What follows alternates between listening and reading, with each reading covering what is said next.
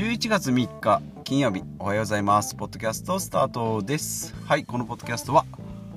お金を上手にコントロールしより自由な生活を送るためにいろんなことを挑戦したり私が日々思ったことや気になったこと考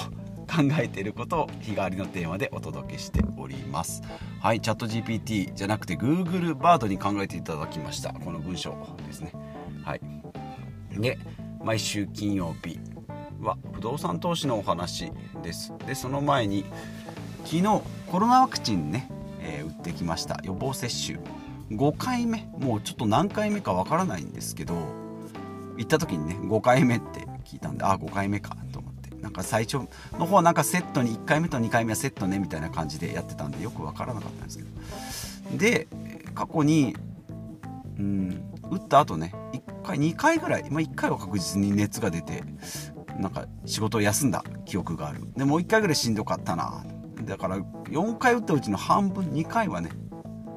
しんどかったな。で今回も案の定昨日打って今日朝体がだるいなと思って。かかかるまあかかるこれでかからなかったらいいんですけどね。かからないように予防接種打ったのにそれがしんどいっていうね。意味あるっていう。なんか、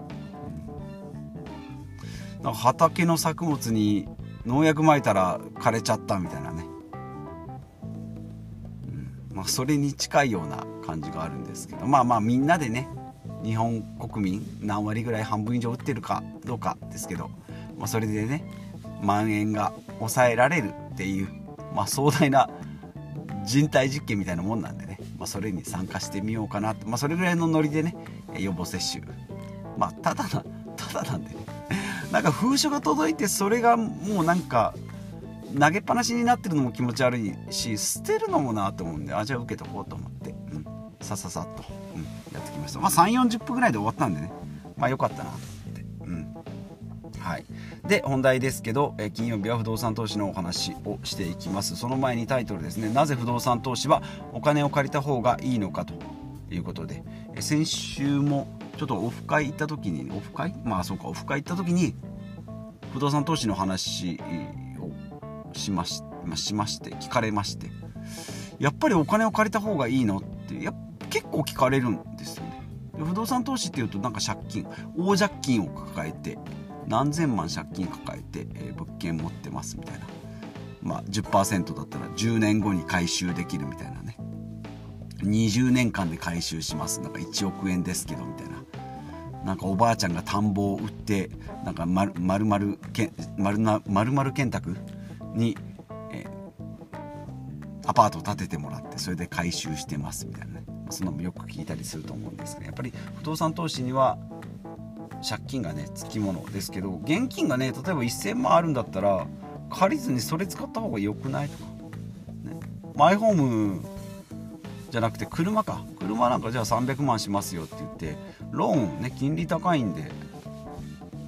うん。あのじね自腹で現金で払った方がいいんじゃないって言われたりするんですまあ、車はそうですね、まあ、マイホームの場合はちょっと住宅ローンが安安いので、えー、使った方がいいっていうかその前にマイホーム自体が 割高なローン自体は悪くないんだけどシステムもいいんだけど家自体が3000万の家が買った途端にもう半分ぐらい2000万ぐらいになるでしょ。だから良くないよっていう話。で話がそれましたが、えー、結論は借りた方がいいですということですね。で、まあ、さっきさっきで1000万持ってますって言って、まあ、私がやってるような物件100万200万の物件ですけど、まあ、それぐらいだったら1000万もし持ってたらね買えばいいじゃん現金でって思うんですけど。なんで金利払ってね金金,、えーと、金融機関に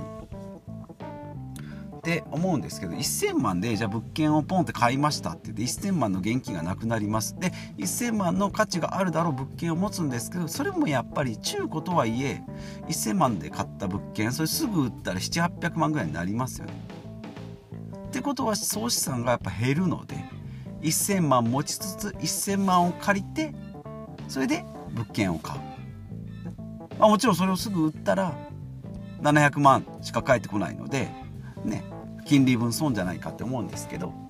不動産投資の場合はその物件自体の価格が、まあ、上がるような物件をね土地転がし物件転がしみたいな方法もあるんでしょうけど家賃収集家賃収集言うと家賃収入をね得るっていうのが一番のだ醍醐味ね。一番のメリットです。大家になって物件を買って大家になって貸し出す。で家賃収入を得る。ここで100万200万の物件が稼いでくれる。だからタクシーの車みたいなもんですよね。だから車自体はもう20万キロ走ってても全然車検ギリギリ通るじゃんっていうぐらいですけど人を乗せて価値を提供するから運賃がもらえる、ね、1000円2000円。1日何万円っていう風に収益が上がる。でどんないい車に乗ったところでベンツに乗ってますよって言っても自分で乗ってる分には浪費になる。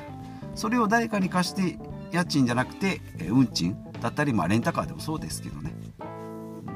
そこから収益を得るっていう投資物件っていうところが一番のメリット。だからまあ投資なので借金をするっていうのはうんまあそこがポイントかなというふうに思います。まあもっと額を上げて1億円借りてね毎月500万円の家賃が入ってきます。まあ、返済がじゃあ250万円ありますよ。って言っても残りの250万円は毎年人の借りたお金で人からもらったお金で生活する。人からもらった家賃で生活する。人からもらった家賃で返済しながら残りで生活していくっていうのがまあ極論ですね。まあそんないい物件250年間500万円家賃を、ね、取れる物件を1億円で買うことができるのかとか大規模修繕が起きたらとか空室が起きたらとかって、まあ、そういう細かいリスクはいろいろありますけど大枠大枠でいけば借金をしてレバレッジをね、まあ、テコの原理ですよ。100万円200万円しか持ってない人でも1億円借りればその家賃だけで生活することがまあできるって、そこがうんその時も口頭では伝えたけどやっぱりうまく伝えるのは難しいなと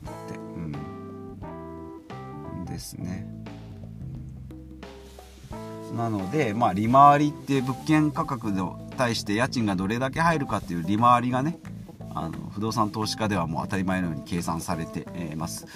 えー、普通アパートマンションであれば10%ぐらいなので、えー、10年で回収できる。家賃で10年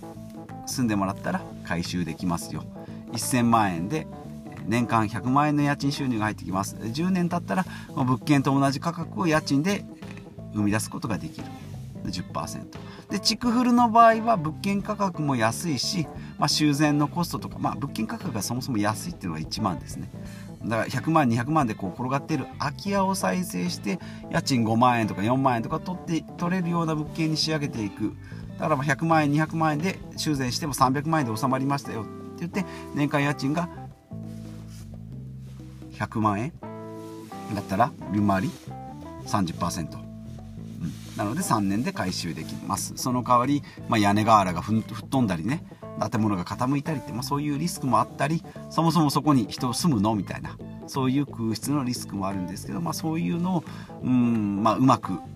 まあ、計算というか予測というかしていきながらやっていくっていうのが築フル。だから築フルの方が利回りはやっぱり30とか40とかまあ80とかね出す人もいます。もう自分で直してっていう DIY の人なんかはもうただただ同然の物件を自分で直してっていうのもありますけど、まあ、そういう方法をこう自分で手を加えていけばいくほど利回りは高くなっていくしもうじゃあ100億のマンションですよオークションですよなんかねいうのであれば1%でも1億円、ね、そこのコントロールができればその代わり上振れ下振れした時に、まあ、上上振れならいいですが下振れした時に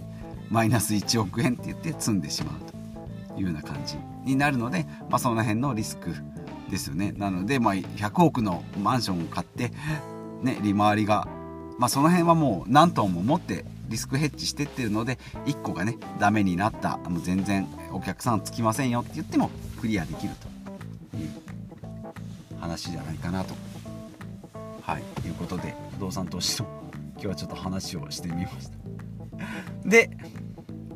まあ借りた方がいいよっていうのは借り借りた方がいい理由は今のです。はい。ですね。なのでさっき言った利回りとあとはキャッシュフローですね。毎月5万円返済しないといけないのに家賃が4万円しか返せないっていうとどっかの計算がおかしいことですね、なので本来5件持ってて入居率6割であれば6万円返せるような計算ですけど5万円しか返せないってなるとマイナスになる。ん？合ってるのか？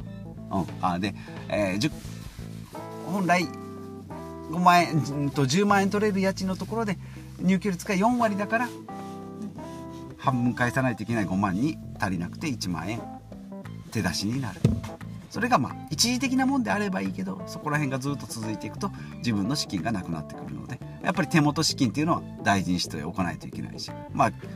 急,、えーと、急遽の修繕とかもそうですし、ね、お金を借りる時間がないとかいい物件がポンポンと2300万で2300万でポンって出たらもう現金で買わないと勝てないっていう時もあるのでそういうためにも現金を温存しておくっていうのがいいんじゃないかなと思っております。このこのポッドキャストのリスナーさんになるほどなって言われる方は何人いらっしゃるかと思うんですけど、まあ、たまにはねそういうなんか大家とか不動産投資のねなんか話もしていってもいいんじゃないかなと思います。で、え私が今5件持っておりましたが今67件目ですね。うん、今年は67件目を、えー、今、え、修繕しております。今月中でなんとかなるかな。はい。ですけど8棟目もちょっと買おうかなと思っております。6棟目7棟目がだるま1号2号ということで結構ですね修繕が必要で壁紙のデビューもしました。壁紙壁紙クロスをね、えー、貼り付けるっていう DIY まあちょっと細かいところのクオリティはさておきえやるっていうのが大事っていうことで、まあ、この辺もちょっと沼に落ちないようにやっていきたいなと思っておりますんで、はい、見守っていただければと思います。で8頭目はまたやっぱり造船のとこですね。はい。ちょっとねはい。まあいい話が 怪しいですけどね。いい話が来たのではい。ちょっとやってみようかなと思っております。もうまあ、詐欺だったら、まあ、それも含めてねここで話ができればなと思います。はい。まあ造船の城下町のところで外国人労働者さんを、えー、住まわせたい、会社さんが不動産屋さんに、45人住める物件はないのかということで不動産屋さんが空き家を探しそれを投資してくれる人を探しこちらに、連絡が来たということで、はい。そんな流れになっておりますが。まあここがねまあ今それで12件、やっております。2件ねそれで今ずっと外国人さん住んでおりますが中はどんな状況か分かりませんがまあでも1軒目の外国人さんは、町一番の、ちゃんとした人。あれはいいぞ。ああの青年はいいぞって言ってね。すごい人気人気というかプロパンガス屋さんからの評価もめちゃめちゃ高いので。はい。たまに物件の前通りますけどね。ああちゃんと生活してるなと思って。大家になると住,、ま、住んでもらうと中身が見れないんでね。直した時とか入居前空室の状態は見てるんですけど今どういう状態なのかな。もうめっちっちゃかめっちゃかだとかねあの知り合いの大家さんのところなんか夜逃げをされたところは本当にもうあのまだ今からた今から建てる部屋の中がもうむき出し。本当もう床も見えちゃってるぐらいのもうスケスケのボロボロになってて。もう基礎工事の段階のなんか状態。もう畳もなければ床の板しかないみたいな。板の間から足が落ちるぞ。そんなんもあったりするので。ちょっとドキドキしながらね、はい、やっておりますが。なので8件目もねもし買って、え進めていくんであればまた報告していきたいなと思いますし、まあ、6件目7件目できたらねその状況もお話ししていきたいなと思います。ということで、え、今日は、えー、というか今週も、え、お聞き全部お聞きいてお聞きいただけた方、え感謝です。はい。ということで今週1週間お疲れ様でした。ではまた次回来週お会いしましょう。